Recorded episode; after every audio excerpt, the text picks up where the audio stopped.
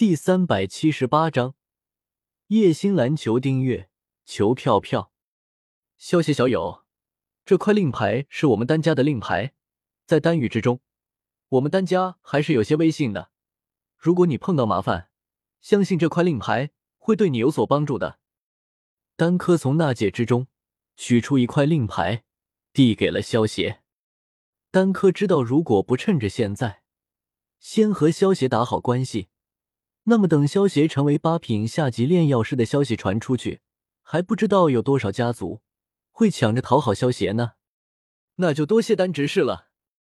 萧协笑着接过了令牌，只见这令牌是用上好的白玉雕刻而成，一面刻着一个“丹”字，另一面则是刻着一个“丹鼎”。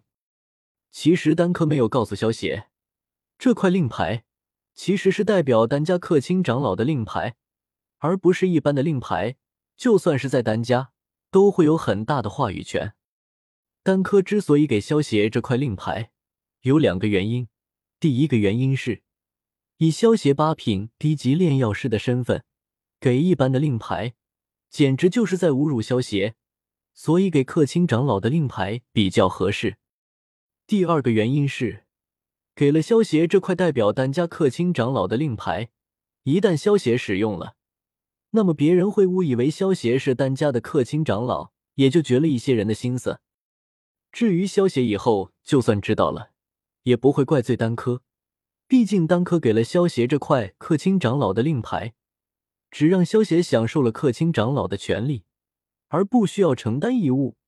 所以就算丹科有些小心思，萧协也没有理由责怪丹科。丹执事，我们出去吧。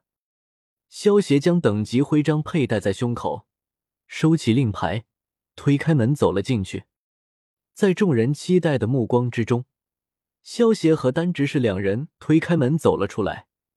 刚才萧协弄出三色丹雷那么大的动静，房间里的众人已经通过灵魂之力感知到了。不过，虽然早有准备，可是看到萧协胸口那枚代表八品低级炼药师的徽章之后，众人还是忍不住倒吸了一口凉气。萧协这么年轻的八品低级炼药师，他们还真是第一次看到。接下来就如同丹科所预料的一样，房间里的这几位全都一一走到萧协面前，和萧协聊了一会。萧协手里也多了几块令牌，能够成为七品炼药师的人，大多数都是有自己的家族的。他们都知道萧协这么年轻的八品低级炼药师。代表什么意义？所以全都想要和萧协提前打好关系。萧协微笑着和房间里的几位炼药师相互交流了一会后，这才离开了房间。这房间里的炼药师，最低的都是七品下级炼药师，他们背后又有各自的家族，萧协自然不会没有理由就和他们树敌。萧协身穿一身黑袍，佩戴着八品低级炼药师的徽章。微笑着走出了房间，在大厅中，所有人羡慕和崇拜的目光中，离开了石塔。萧协使用见闻色霸气感知了一下，很快便发现了小医仙和青灵的身形，迈着步子，慢悠悠的向着小医仙和青灵所在的方向走去。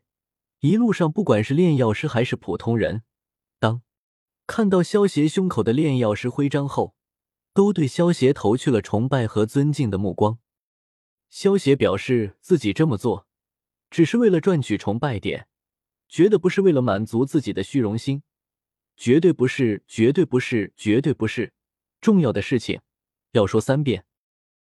白木启，你不要太过分了，这两位是我的朋友，你赶紧给我道歉。一位穿着蓝色长裙的美女，有些愤怒的对着。面前身穿白色劲装的年轻男子叫道：“叶星兰，你们叶家都快从五大家族除名了，我还有必要给你面子吗？”